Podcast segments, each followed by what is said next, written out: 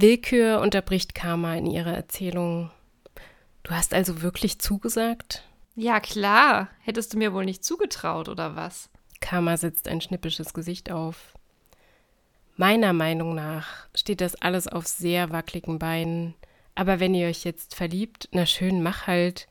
Ich finde aber, Zeit ist sich anscheinend viel zu sicher, dass ihr füreinander bestimmt seid. Warum hat er dir so lange nicht die Wahrheit erzählt?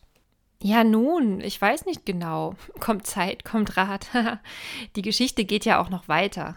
Oh, und dann noch diese blöde Namensgeschichte mit Leikas statt Zeit. Da bist du wirklich drauf reingefallen?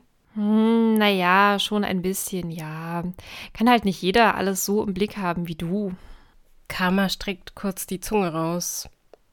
Hey, hör mal, ich stelle nur meine Beobachtungen fest. Und was ist überhaupt mit diesem Brahman? Ist der in Zeit verliebt? Ja, das glaube ich auch. Aber sagen wir eher in Leikas. Brahman sagte mir damals auch, er findet Leikas Ziffern sehr gut aussehend. Und du? Du empfindest nichts mehr für Brahman? Nee, das ist doch schon so lange her alles. Eben. Und du erzählst es trotzdem im binären Fran- und Mau-System. Ich meine, selbst wenn Ordnung die Einteilung weiter beibehalten möchte, müssen wir doch zumindest nicht danach sprechen. Hm, weiß nicht. Ich habe mich so dran gewöhnt. Ist ziemlich schwierig, so zu sprechen und vor allem etwas zu erzählen. Okay, na gut. Dann versuch doch ab jetzt in der Geschichte wenigstens mal InstanzInnen zu sagen oder FreundInnen.